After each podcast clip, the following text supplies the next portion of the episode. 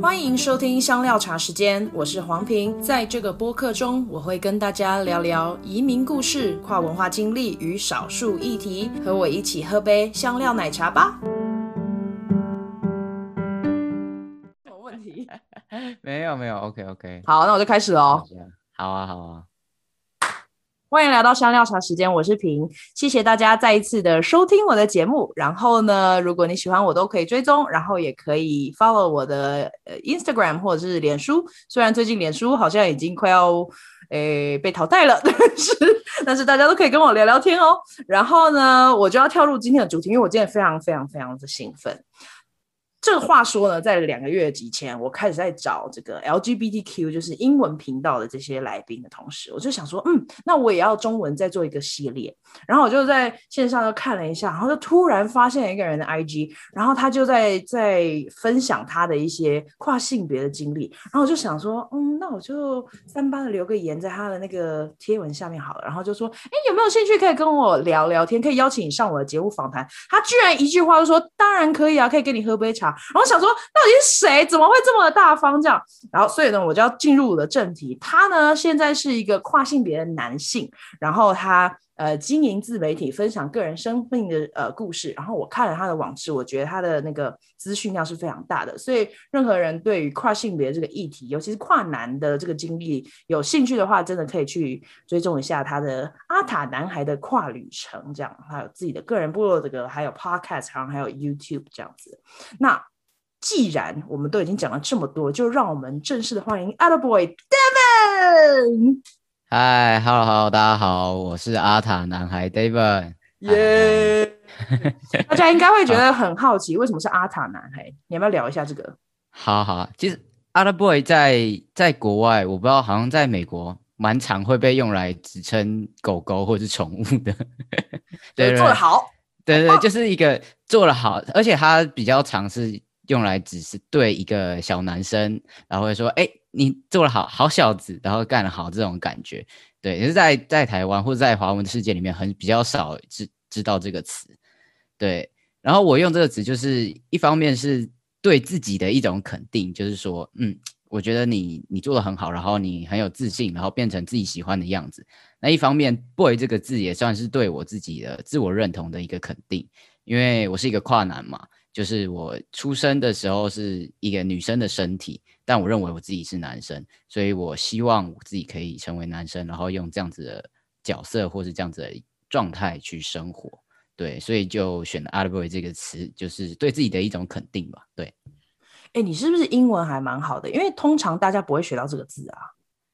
嗯，真的吗？哦，对啊、我也不知道，就好像就知道这这个字哦，就就知道你是从电影还是什么其他地方看到？应该是就是以前有有一点印象，就是知道哎，好像有一个，因为我那时候在取名字的时候就想说，我想要找一个跟 boy 有关的，就是跟男生方面的有关的词，就是让大家看到我的呃网志也好，或是我的任何频道名称的时候，他们可以知道，哎，这个人可能跟性别可能跟男生有一点关系。所以就在选字的时候就想了想想，哎，好像脑袋里就跑出这个词，然后就觉得哎，好像蛮适合的，所以就选用这样子。哇，对，我觉得刚刚听众应该是听得一头雾水，想说哈，谁？这人是谁？好啦，就是在我面前呢，就是 Devon，然后他巨细靡遗的在他刚刚我提到的呃，不管是部落客、部落格、呃，Podcast 或者 YouTube 上面都介绍了他从你是几年开始。进入跨的跨领域、跨 跨性别的这个之 这个旅程呢？这个这个阶段嘛，应该是说我，嗯、因为我是出生时就就嗯，可能很多人不一样啦，但是我自己是我从小我就觉得我自己要是个男生，我就认同自己是男生，所以呃，关于跨性别这件事情，可能是说心理上的认同，我从小就这样子觉得，但是是一直到我去年。才开始，去年五二零二零年五月，我才开始使用荷尔蒙治疗，就是我定期的往身体里面补充雄性荷尔蒙，让我的外表啊，我的声音，然后跟整个人的状态看起来更像男生。所以我也是从那时候才开始写跨旅程这样的这个部落格，跟经营我自己的自媒体这样子。所以大概是一年的历程了，到目前为止。哇、，OK，因为我看了你那个预告的影片，就一个很短的影片，然后你就一你就是用你自己的声音说这是第几周使用荷尔蒙，嗯、然后好像记记得到第十几周的时候，你的声音就变成了比较像现在的声音，然后我今天在看的时候就，哇，真的很惊人。好。我们先撇开跨性别这个部分，请问你的背景大概是怎么样的？可以分享一下吗？呃，我觉得，嗯，我我其实一直在想，就是关于我自己的背景，我要怎么介绍？但我就觉得说，我就是一个非常非常普通的一个人，就是应该说，我现在在做我的自媒体，然后在分享这些事情，大家可能会觉得说，OK，他就是一个跨性别男性。然后他他的生活都跟跨性别有关，然后他就是一个跨怎么样怎么样怎么样。但其实跨性别这件事情只是我人生的一个小部分。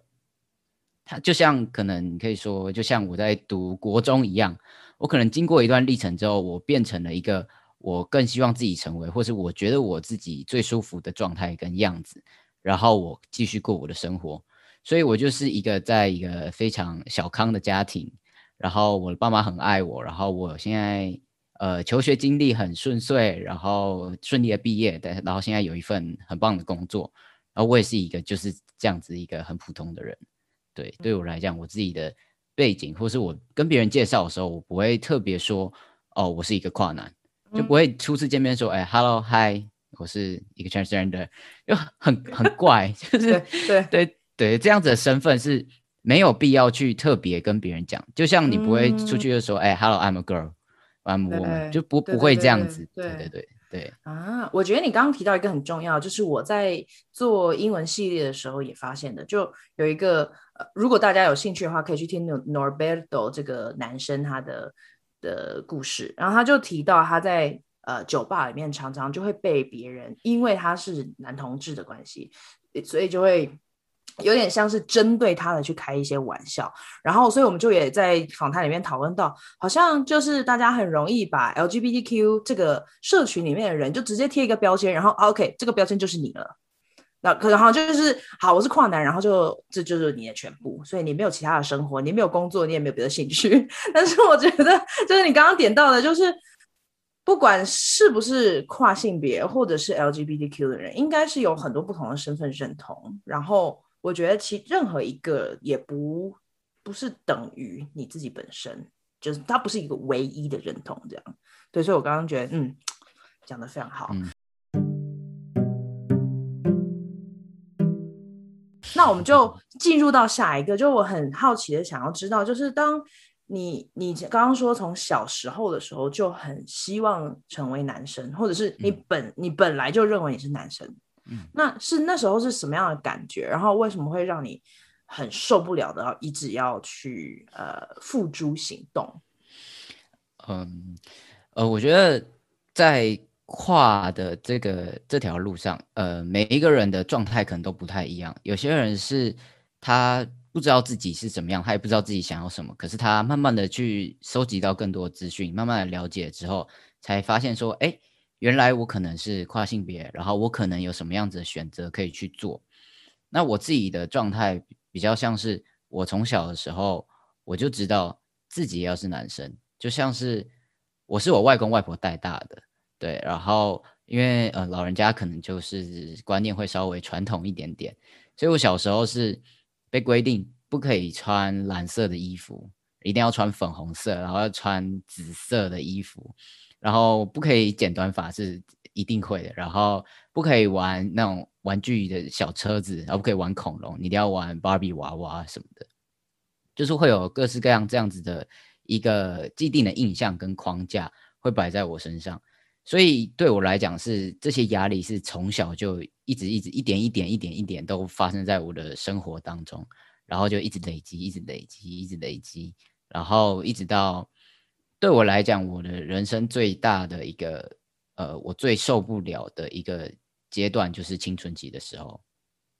因为青春期的时候就是身体会开始变化，然后它会一直朝着我非常不喜欢的样子去发展，这感觉就有一点像是大家所有人都是五根手指头，然后都是都很正常。可是突然你就长了第六根手指头，然后它还一直长，一直长，一直长，然后无法停止。然后旁边的人还会一直笑你说你怎么跟我们不一样？但是你根本不想要这样子，然后你也不知道应该要怎么办。但是事情就是一直这样子发生，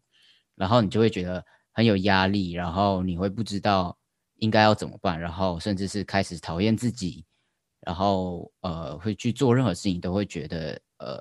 很没有提不起劲，然后很有压力等等的。就像是我那时候就是青春期就会开始最大的改变就是会开始长胸部。对，长胸部这件事情就是非常非常非常让我没办法接受的，就是我会觉得呃这个东西不属于我，就是我不不想要有胸部这个这个东西，然后会让我觉得。呃，很不自在，很焦虑。那就像呃，有有几个事件，我自己比较现在想起来印象深刻的，就像是我那时候长胸部嘛，然后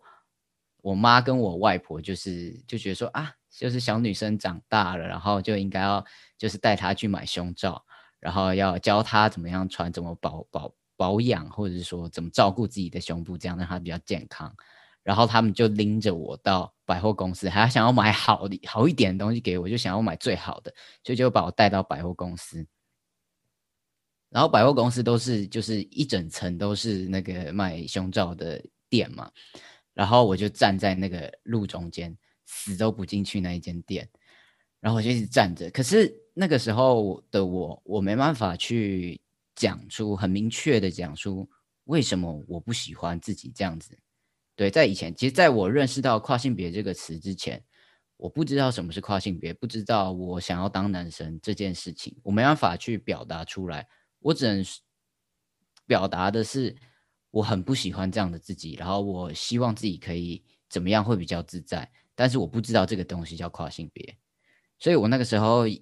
也没有办法讲出来说，为什么我这么抗拒去买胸罩，为什么我这么抗拒去面对这件事情。我就是在那边，然后也没办法讲出任何的话，然后我就只能站在原地，什么都没办法做，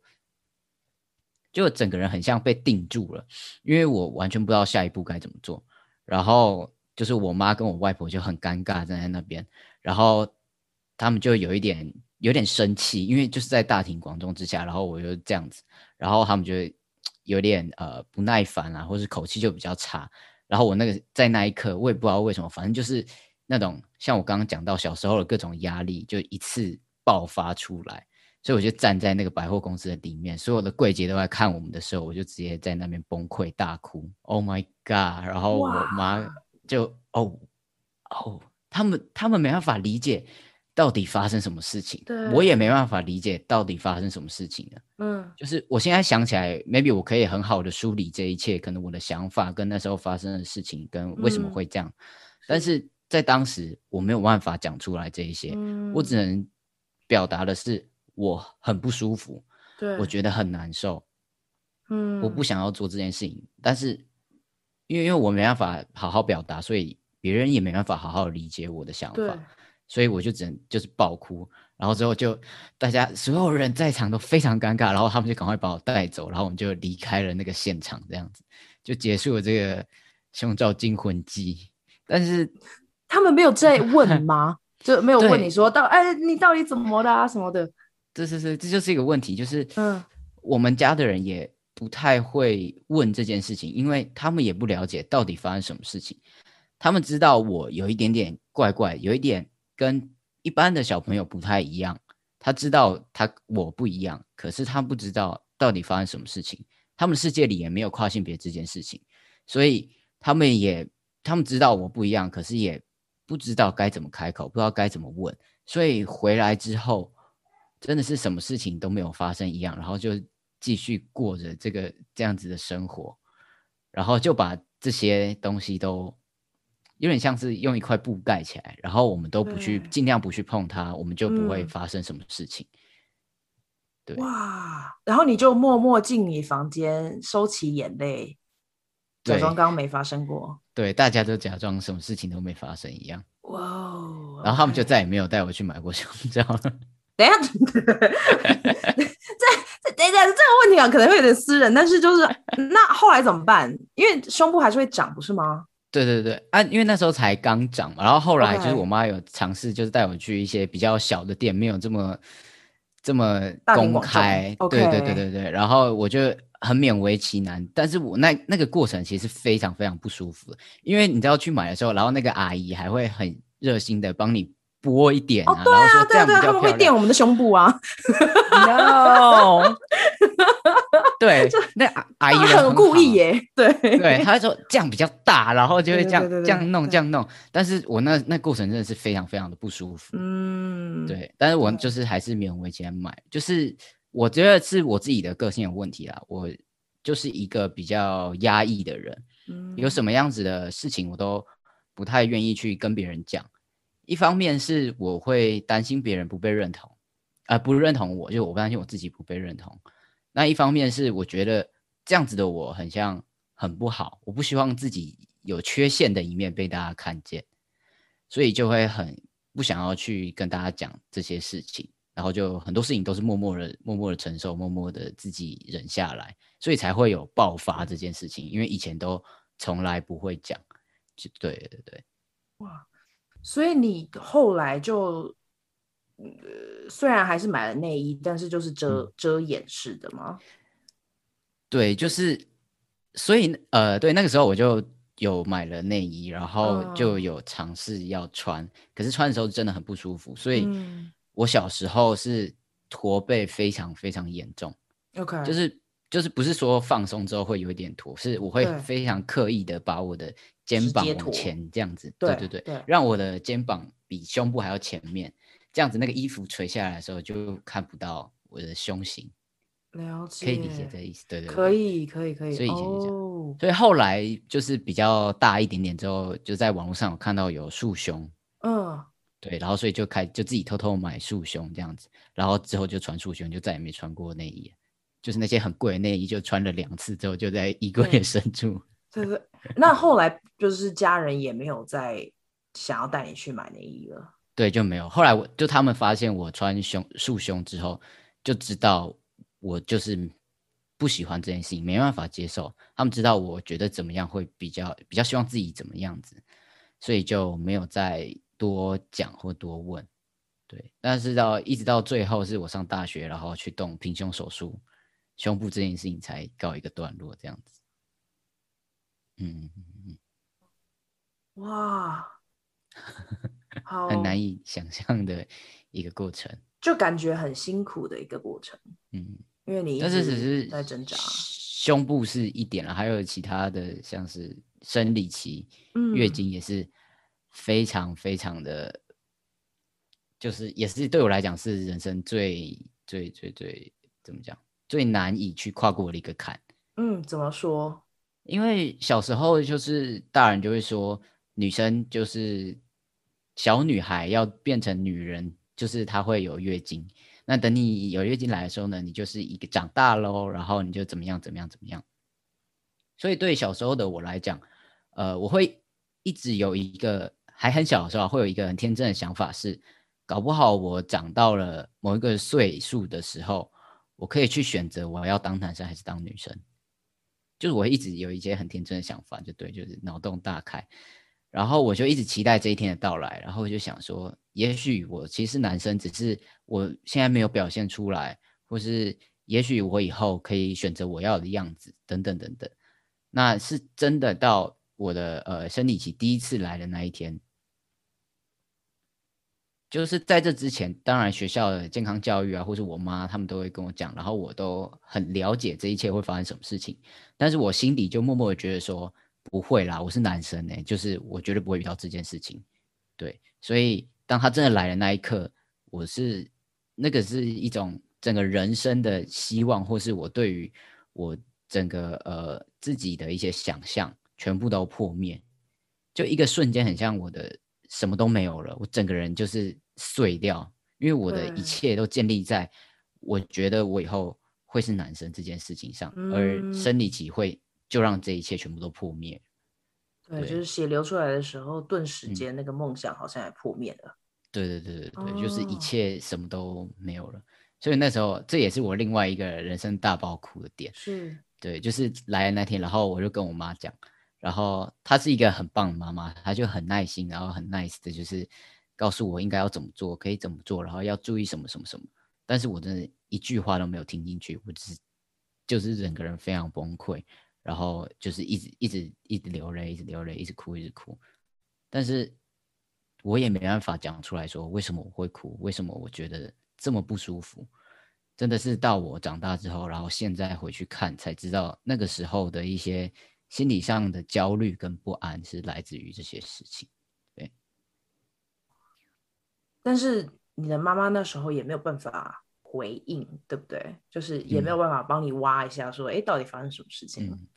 因为他自己也不了解，就是一直到我我现在长大之后，然后跟他聊以前的这些事情，嗯，他跟我说，就是。他以前他只知道我很不一样，可是他们也不知道什么是跨性别，也不知道到底为什么会有一个女生觉得自己是男生，就是这件事情在他们人生中是完全没有出现过的概念，然后也没有办法想象，因为任何一个顺性别的人绝对都没办法理解跨性别的到底在想什么。对，我我觉得是你可以知道这件事情，可是你没办一定没办法体会到底是什么想法。对，所以呃，他们那个时候也没办法说真的去引导我去讲出内心的话，因为他们自己也不了解，所以就是在一个我也很迷茫，然后他们也很迷茫，然后大家都很混沌的一个状态，然后经历过那一段 我人生比较黑暗的时期吧。那个时候，你那个时候有曾经跟别人讨论过这些事情吗？还是因为家人可能没有办法理解，然后你自己可能也说不出来，所以。我在想，你有曾经跟朋友或同学聊过没有？没有，因为我就是一个不喜欢讲，就什么事情都放在心里，很压抑的人。哇塞！我就觉得这些事情，因为我那时候觉得好像全世界只有我是这样子，大家都是、嗯、每一个女生都觉得自己是女生，每一个男生都觉得自己是男生，只有我不一样。我就觉得我是一个很怪的人，我觉得我这样子就是是很不好的，所以我就会不敢把这一面跟别人讲。然后在在跟同学的相处上，就是那个时候大家就会知道同志是什么，所以有一段时期我是把自己定义在女同志上面，就会觉得嗯，我喜欢女生，我跟女生在一起，所以我是女同志。那大家也都这样讲，所以大家都说我是女同志，那我应该就是吧。所以我就把自己放在这样子一个框框里面，好像可以让自己比较舒服一点。但其实我的内心里面一直是觉得自己是男生，然后一直在找一个。出口，或是找一个方式去让自己好好的表达，对。哇，感觉压抑也是蛮久的。然后，而且我知道你跟家人是一出柜，然后决定做手术什么这些是全部一起，对不对？他们没有。嗯崩溃吗？就是太多资讯了，就是因为等于是，如果你交女朋友那时候，你也没有跟他们谈过，没有。对，我嗯，我动平胸手术的时候是我在上大学之后，对，就是那刚刚经历的那些青春期什么很黑暗的时期，大概是我国中跟高中，嗯，对，然后那个时候有交女朋友，但是就没有跟他们讲，嗯哼，然后我就觉得。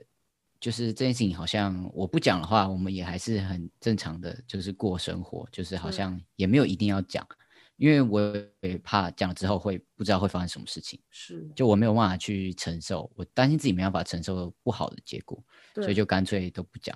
所以我就就是交女朋友，然后就过着大家认为女同志的生活，那是一直到我上大学，然后开始。电脑上会搜寻一些资料，然后那个时候才发现有跨性别这件事情。是，然后我才发现说，哦，哇哦，原来我是跨性别，原来有跨性别这样子的一个族群，嗯、有这样子的认同，有这样子的经历，然后也有这么多的人跟我一样，然后跨性别这个怎么讲，很像是一个位置吧，可以把我自己放在里面，然后可以很舒服。因为以前在女同志这个角色里面，就还是会觉得。有一点别扭，就会觉得我好像不是这个样子，不是大家所认为的这个样子。我还是有我自己想要被对待或者想要成为的那个模样。那是真的，一直到我认识跨性别，然后知道，呃，我可以有什么样子的选择，可以做什么样的事情之后，才开始对自己的认同比较完整，然后也比较找到自己的方向。所以那个时候是找到呃跨性别这件事情，然后有一个那个时候有一个专线，就是打电话去叫好日专线，还是给跨性别的。然后我就有打去专线，然后就是咨询他们一些关于跨性别方面啊，或者是那时候想要动平胸手术，然后就是这方面的资讯都问很多了，所以那时候才慢慢的理清楚这一些事情，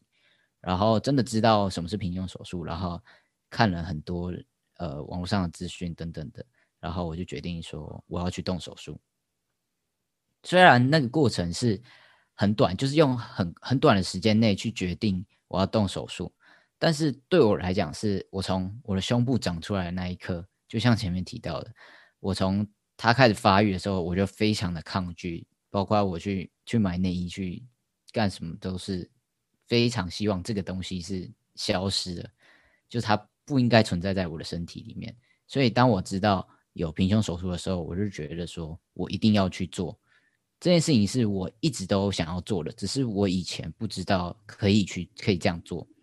但既然现在我知道，我就觉得我一定要去，所以我就就决定要去做，然后也去咨询医生什么的。但是那时候遇到了一个最大的问题，就是我还没有满二十岁，所以我就必须要跟我爸妈讲，需要有父母的同意，签他们要签同意书，然后医生才可以帮我动手术。所以我那时候就跟他们出柜了。就是不然的话，我可能一辈子都不会讲这件事情，因为我觉得这个事情太复杂了。对，一方面确实是怕他们不能接受，但也会觉得我如果讲了，等于我把我困扰自己这么多年的问题丢到他们身上。对，很多人都说我出柜的时候，其实也把爸妈他们锁在柜子里面，因为。我花了这么多的时间，才慢慢的理清楚自己的认同，才慢慢的认识什么是跨性别。你要他们在一瞬间就知道这个是什么，也要他们一瞬间就接受这件事情，是非常残忍的。所以我那时候也会想说，我真的要讲吗？我要把这些困扰，就是我自己都经历过，然后我自己在这个漩涡里面都觉得非常的痛苦，我真的要把他们拖进来吗？所以也是想了一阵子之后。才决定说，好吧，反正一方面就是我真的需要他们签同意书，这很现实。然后也是觉得说，好像他们总有一天得知道这件事情。我又不是说老死不相往来，就是我这么爱他们，他们也这么爱我，那我必须让我真正的样子让他们知道。所以真的是纠结了很久了，然后才跟他们讲。然后我那时候出柜是用一个。很特别的方式，我是在 Line 上面，是，然后打打了超级超级长的 千字文，就像打文章一样，是是，对对对，但是就是，而且你打完就是睡觉了，对不对？对，这一集我听过，你就是丢了手机丢了，然后就睡觉，什么东西啊？对对对对我我不想不想面对，就是觉得我很怕，我就传出去，然后想说。嗯不行，等下他们已读了，要吗？不要，不要，不要回我，不要，然后我就关掉，然后我就。所以你已经看到他们已读，然后直接关掉去睡觉。对对对，还可以睡得着。面对 就睡不着，那个晚上就是一直辗转难眠。OK，然后就是完全睡不着，就很担心，就是我不知道他们会不会不接受，或是他们会不会有什么样的反应，嗯、所以我就很纠结，然后又又不敢看，然后又很怕，就是看了之后看到不想看的回应。然后就是反正很心里很复杂就对了，对，那真的是呃睡一个晚上就是这样子过去之后，隔天早上才打开来，然后我才看到就是我妈她就回我说，就是不管我要做什么事情，不管我是男生还是女生，我都是他们的孩子，他们都一样爱我。对。对哎，我这边可以插播一下嘛？就是我帮听众补一下，就是如果有兴趣可以听这一段，想要听这段故事更细节的，就是其实 Devon 在他的 Podcast 上面，他的 Podcast 叫做《阿塔男孩的跨旅程》，所以我会把整个资讯都放在我们资讯栏里面，有 Podcast 或者是在 YouTube 上面也有。他其实居细靡遗的把这一些心路历程都写出来，然后他还特别，你是不是把第一集献给妈妈？对啊，对啊，对啊，我第一节的时候就写了我妈的故事，哦、因为我妈真的是一个很神奇的人。对，她应该是一个，就她的想法跟观念其实非常的传统。嗯、她是她是幼稚园老师，所以以前是只要幼稚园有小男生想要穿粉红色衣服，她都会觉得这样不太好的那种，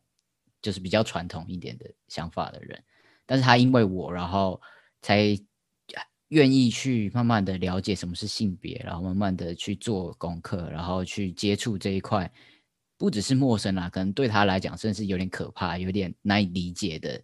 领域的东西。但是他就是因为为了我，然后去了解，然后去接受，我觉得是非常非常。非常辛苦，我觉得。对，而且我觉得就是听到你的故事，就是 Devin 你的家庭是给你一个非常大的支持，然后也让你在我我觉得家有家人，因为家人是最亲近的人嘛，大部分就是这样，不是每一个家人可能都这么，但是我觉得他们给你的支持，好像就是让你有那个勇气去跨出那一步。我在想啊，在台湾这个跨性别还是不太普遍的状况里面，你有没有？受到挑战或者压迫，或者感觉啊、哦，某一些人的互动中让你觉得受伤的一些例子。我我自己算是蛮幸运的，就是我我在我成长这条路上没有遇到霸凌，或者是被别人指着骂变态这种很极端的，就是被被排挤的一个例子。但是我觉得对我来说，我的我觉我的压力是来自于日常生活中。小小的、小小的，就是可能对别人来说是很呃很不怎么样、很细微的一件小事，但是可能对我对跨性别者来说是，他就会造成一定程度的不安跟焦虑的感觉，然后他就会一直在生活中，他可能每天都在发生，所以他就会一直累积、一直累积，然后会不停的对对我这个人呃产生质疑或是否定自己。嗯然后就会对整个人的人格或者是整个情绪会有很大的影响。对，例如像哪一些小的事情会影响到？最常见的大概就是像去厕所这件事情，就是我现在外表是一个很男生的人，那这样的话，我进女厕就很容易被人家说：“哎，你是不是进错厕所？”好一点的话会说，呃，就是善意的提醒说，哎，男厕在那边哦。但是有些可能就会比较激动一点的，他就会说这里是女厕，你是不是走错了？然后或者就会硬要把你赶出去这种。我自己有一个很特别的经历是，我啊，因为我大学毕业之后去法国交换念书，然后那时候我去法国罗浮宫。然后就去上厕所，然后就去排队，因为很多人嘛，卢浮宫里面就超多人都要上厕所，然后我就排在一个女生的后面，然后她又看了我一眼，然后用一种很有点疑惑，然后又有点轻视的眼神，然后就看我，然后就跟我说，就是这里是女厕，你不能排这边。但是那个时候是就是我因为在法国，然后是他讲法文，然后我可能也我只能听得懂。大概的词跟大概意思，然后我也没办法很完整的去表达说，呃，我是女生，然后怎么样，就是表达我自己的一个状态，因为我发文没有很溜，所以那个时候就有一点有点尴尬，然后很不知所措，就是到底我要讲什么，然后我要怎么样去表达这件事情，然后那时候有一次一个众目睽睽之下，然后就被被这样子讲，而且有时候那个状态不只是。呃，我不知道怎么表达，而是有一种，就是对我这个人的一种否定。他就会觉得说，你是不是就会感觉被当成一个变态，或者被当成一个很不长脑袋的人？就是你觉得为什么你会觉得一个男生会故意去排女生的厕所？就这件事情很不合理，但是你却觉得我是一个呃，就是来这边闹的人吗？这种感觉，好像故意要去排错一样。对对对，然后就超级多女生的，然后我还要去站在那边，然后就被你骂这样子。嗯，就那时候那个那个那个经验其实是蛮不好的，那个时候。对对。然后可是你后来还是排进去上这样子。后来就没有我我就没有排，然后我就走了。哈，你就没有上厕所？对对对。就就算了。这种事情发生只有这一次吗？还是其其他厕所也发生过？我自己的话是，就是没上厕所就只有这一次。OK，可是可能在很多跨性别者，他们是很常遇到这件事情，甚至有很多人是干脆在外面就不上厕所了。嗯，因为很容易遇到这样子的问题。那我自己是我自己的个性又是比较就是好，你要讲你你就讲，所以平常可能在台湾的时候，如果真的被别人这样讲，我就会据理力争，就是表达我自己的想法跟我的认同，然后我就还是会去做我要做的事情。所以，但是那时候就是因为在国外，可能又多了一这一层就是困难，对，所以我就就选择放弃。对，如如果在台湾，然后被指在女厕里面被指引，嗯，那你会怎么回应他们？我在台湾的话，他我就会说，嗯，我就是一个女生，我就是女生的身体，所以我必须使用这个厕所。嗯、我会跟他讲，我是女生，所以我我在这个厕所，我不会说我是男生，然后还故意要用这样子这一个厕所，因为这样子很奇怪，很没有逻辑。为什么我要故意去上别的厕所？而且我真的要干嘛的话，我还会被你知道吗？我还会在你的面前然后去做这件事情吗？所以就是。去跟别人很明确的讲这件事情的时候，其实大家也会就是多一点的思考。有时候他们只是看到觉得，哎，好像你不应该出现在这边，然后他就讲了。但其实他他没有想过自己为什么会有这样子的想法，或是讲这些话。那你真的去跟他对话之后，然后他去思考，他他才会慢慢发现说啊，原来其实有这样这样这样的可能性，或者是其实我不应该这样子，就是去假定这些事情。对，所以有时候也会趁机对对对他们做一点教育，这样。嗯，哎、欸，真的很谢谢你跟我们分享，因为我觉得这个例子也是蛮个人的，不是分享出来会很舒服。可是我很想要问，如果你觉得不舒服，你可以跟我说。就就是那现在呢？现在上厕所的状况怎么办？我现在就是外表是就比较男生一点了，但是有一点是我对自己还没有那么有自信。就是我还没有说非常可以走出去，就说我就是一个男生，我就是一个百分之百的男生。但我对自己还是会有一点没自信的点，是说我很怕被别人拆穿，其实我的身体是女生。就是在这个过程中，会觉得好像我没有那个资格可以称自己是男生，所以有时候我还是会去女厕。但是可能就是要看在那样子那个当下，或是那里那个厕所是在比较多人的一个环境之下，还是它就是一个小餐厅一个厕所，那可能就比较没有关系，我就会去选择我觉得比较舒适的状态。可是如果是在就是可能像百货公司这样子的地方，我可能还是会选择去女厕，因为至少我真的被别人说怎么样的时候，我我就是一个女生的身体嘛，所以我就是可以说我是女生，所以我在这里。但是如果我去男厕的话，如果被别人质疑，他就是一种有一种感觉被拆穿的感觉，然后我好像没有立场，也站不住脚，可以去说我就是男生这件事情。可能现阶段的我还没有这么有自信，可以去说这样子的话吧。我觉得还需要，嗯，哇，这有一点辛苦。呃，然后我知道你大学动了平胸手术。那你未来还有其他的手术的计划吗？呃，目前的话，我是只有荷尔蒙治疗嘛，然后可能过几年会想要动摘除手术，就是把子宫跟卵巢摘掉。可是老实说，其实我自己是没有那么想要动这个手术的，因为一来是就是它是一笔费用，一笔蛮大的费用，再来是。就是你要在身上开刀，然后拿掉一些就是自己原本的器官，其实它会是一个不舒服，然后需要花时间去复原，然后它会是一个永远都要去照顾的伤口等等的，所以它会有很多的问题。那呃，每一个跨性别他们的认同其实不太一样，就是有些人可能会觉得说，呃，我只要可以穿我喜欢的服装，我就觉得很 OK。但有些人可能像我是，我希望我可以我的整个外表或是我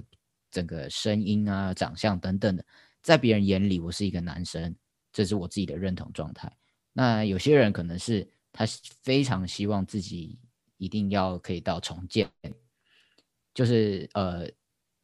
跨性别的手术有分摘除跟重建两个阶段。摘除就是把呃，像我是跨男，所以我要把我原本的器官，就是子宫、卵巢摘掉。然后重建的话，就是会重建一个人工阴茎，就是这样，就是一个比较一整套的一个重建的手术。那每一个人的认同状态不一样。我自己的话，就是我觉得我的外表，或者我被在别人眼里，我觉得我被当一个男生对待，我就觉得很 OK 了。那可能子宫、卵巢这些，或者是有没有装阴茎这件事情，它可能一般就是平常不会被别人看到。我可能自己在这一块就比较可以接受，我就不会想要去做这件事情。但是在台湾，一个很呃无奈的状况就是说，如果我要换证的话，嗯，就是我的身份证啊，或是有健保卡等等，我要换成我性别要换成男生的话。必须要完成摘除手术才可以换，也就是说，我现在有用药，然后我整个人外观看起来就是男生，然后我的声音就是非常的低沉，然后整个外表就是一个不折不扣的男性。可是只要我没有动手术，我的身份证就是女生，那这个就会造成生活上非常非常多的困扰。所以很多的人其实。去动摘除手术最大的一部分的原因就是为了要换证，所以可能我我可能还是会以后可能还是会想要去动摘除手术，但是并不完全是因为我想要做这件事情，而是我想要去换证，对，才可以解决一些生活上的困扰。嗯，嗯，对，我觉得你刚刚真的是非常深切的分享了一些挑战，跟我觉得一个顺性别或者是一个。非 LGBTQ 族群里面的族群 的 的里面的人，然后让我更多对，我觉得有很多议题在我讨论的范畴里面，并没有思考到你们的的角度跟立场，所以真的很谢谢你大开我的眼界。刚刚你谈了一些挑战的部分，那我很好奇的就是有没有一些例子是你你觉得你收到关怀或者是接纳的这些故事？我的我刚刚前面有提到，就是我的人生其实过得蛮幸运的，就是我没有遇到什么样的霸凌，反而我真的这一路上收到很多很呃被关怀或者是很温暖的故事。最大最大的支持就是我爸妈嘛。就是我有呃分享过，就是包括我一开始第一次的出柜是我要动平胸手术的时候，就是传赖然后大爆哭的 那个出柜，然后他们之后还陪我去动平胸手术，就他们两个只要我要去我看医生，然后我要回诊，甚至之后就每一次回去，他们两个都会请假，然后亲自载我去台北，然后看医生等等，对，然后我的哦手术费用也是我爸帮我出的。就是，就一切都是由他们。Oh, 对，哎、欸，你现在住在哪里啊？哦，我现在在台北租房子。哦、okay. 对，对，但是你的老，我老家在桃园。哦、oh,，OK，然后还要特别去台北动手术。对，所以就就要上台北，然后我爸都会开车把我载到楼下。哇、wow.，我就说我可以自己搭车，他说不要不要不要不要，然后我妈也说不要不要不要，我请假带你去，然后我们都要亲自陪我去这样子。对。对然后第二次出柜，好多出要出几次？第二次的 出到大家知道为止，对不对？新朋友都需要再出一次。因为我 第二次，啊、第二次跟我爸妈出柜是我要用药，我要荷尔蒙治疗的时候，然后我就很认真跟他们讲这件事情。其实一开始他们是非常的不赞同这件事。并不是说他们呃不希望我变男生，或者是不希望我我就是去做我想做的事情，而是使用荷尔蒙会对身体造成一定的影响。毕竟那就是改变一整个身身体里面机能的东西，整个人都会受影响，然后也也有可能会有一些疾病啊，或者副作用等等。然后所以他们是担心多过于排斥这件事情。所以我那时候也是跟他们呃谈了很久，然后我是真的很希望能做这件事情，然后我就找了很多的资料啊，或者是给他们一些 promise，说我一定会定期的去回诊，然后追踪检查，然后会让你们知道我的每一个阶段是发生什么事情，他们才慢慢慢慢的去了解跟接受这件事情。那一直到我，我真的要去用药的时候，他们还自己就是，呃，我觉得很感人啦，就是我爸妈他们就私底下去找我身边最亲的亲戚，就是他们的兄弟姐妹，还有我的阿公阿嬷跟外公外婆，就是他们自己去跟每一个人讲说，我要用药了，然后我以后可能会变什么样子，然后。我现在只是告诉你会有这件事情发生，我没有要你同意或是要你表达什么，我只是告诉你，我以后会有一个儿子这样子。嗯，那你的反应是什么？因为我 就是他们帮你出柜，对对对对，他他们有跟我讲说他要去讲这件事情，但是我我不知道就是他们是一个就是这么样子的。站在我的立场，帮我跟他跟其他人讲这件事情，而且他也没有说，他也不是说他要去征求别人的同意，说，哎，我现在现在他要做这件事情，那你们觉得怎么样？没有，他就是我已经决定要这样，然后我以后会变成什么样子是我自己的事情，但我告诉你，对，对，毕竟是家人，而且我我我外婆那边就是感情很好，我们是每个周末都会回外婆家，所有就是大家族的人。都会回去，所以大家一定会知道。我如果做了什么事情，大家一定会知道。是，所以就是先跟大家讲这件事情。但是他们愿意用他们的角度跟他们的身份立场去讲这件事情，对，就是不是我自己单纯做这件事情，而是他们也站在跟我站在一起去面对这些。嗯，所以我觉得是非常就是非常感动，他们愿意做这些事情。你当时候会不敢跟你的亲戚讲这件事吗？是他们，就是爸妈帮你讲的时候，会松一口气吗？还是觉得 yes，有人站在我这一边？对，其实那个时候是我是有有在烦恼说，如果我真的用药之后完全变了一个人，我要怎么去跟跟他们讲这件事情？嗯，因为很多是那种阿姨叔叔辈的，那就很难去，就是我真的要去跟他们讲，像我刚刚讲这么多的事情，然后让他们理解嘛，这样好像也。也不太对，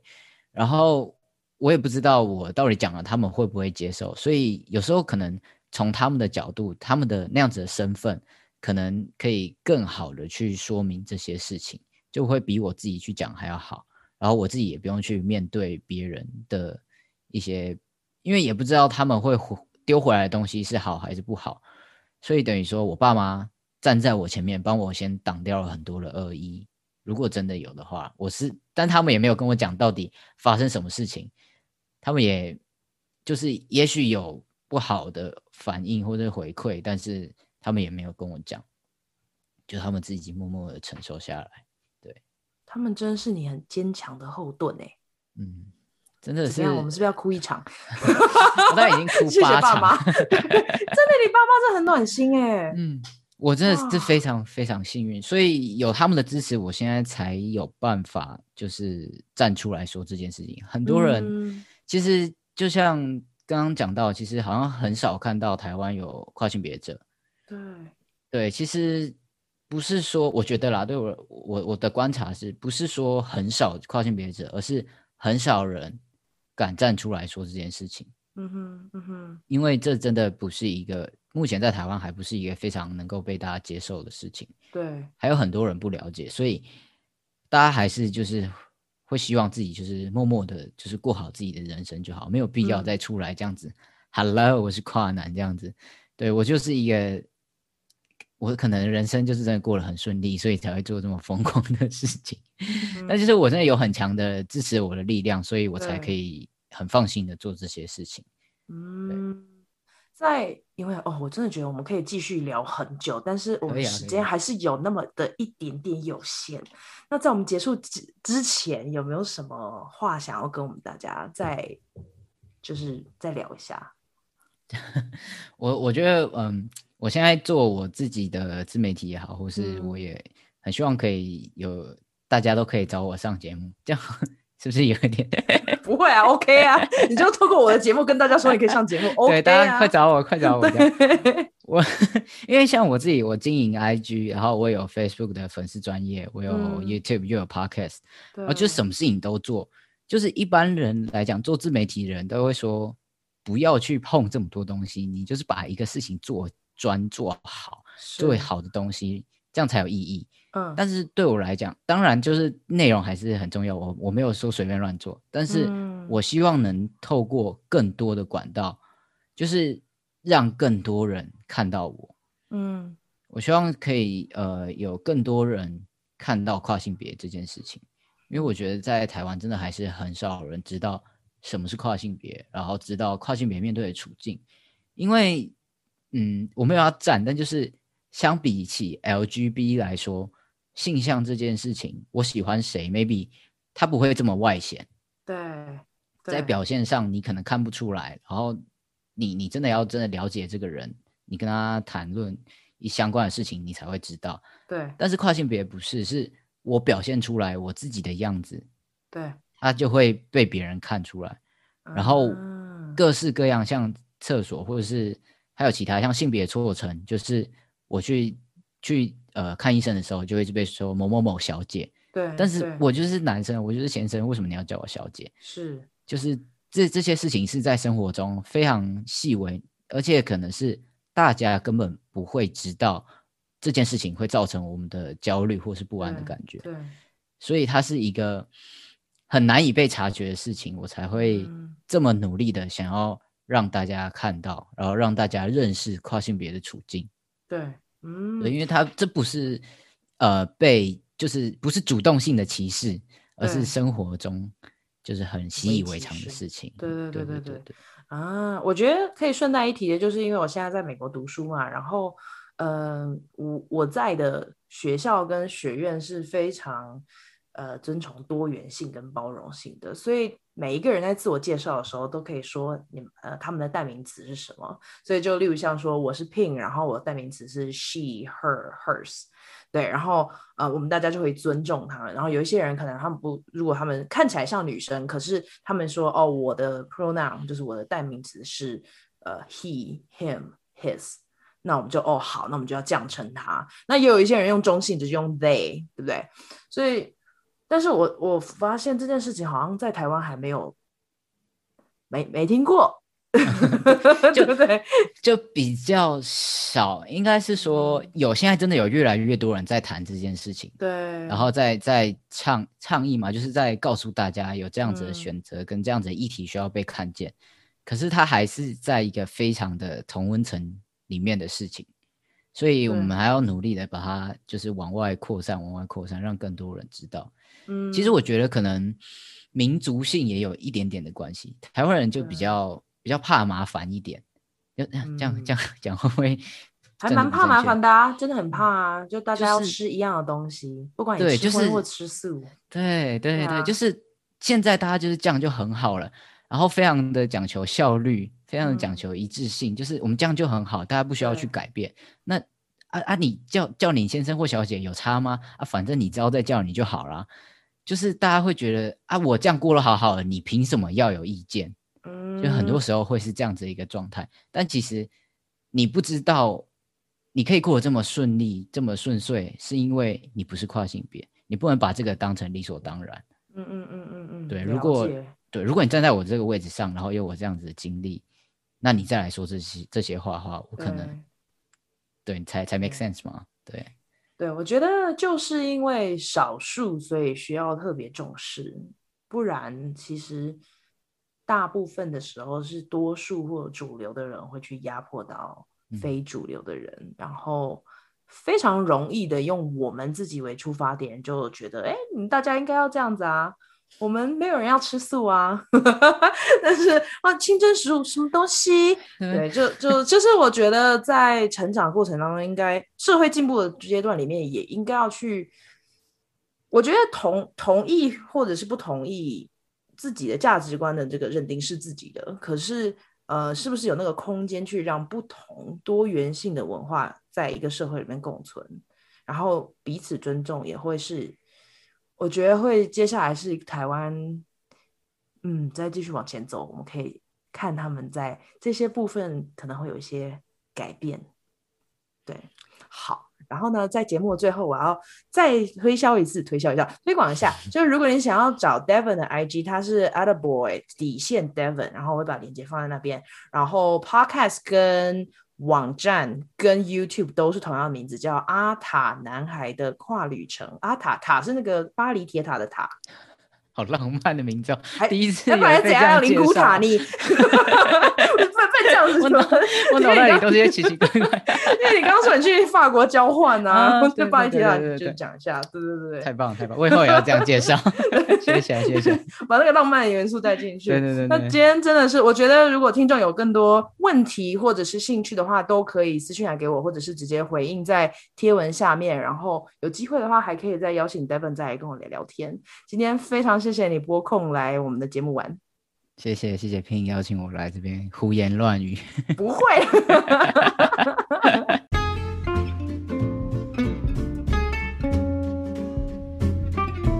谢谢你收听香料茶时间。如果你觉得有人也会喜欢这个单集，别忘了分享给他们。你也可以在脸书跟 IG 上面追踪我们。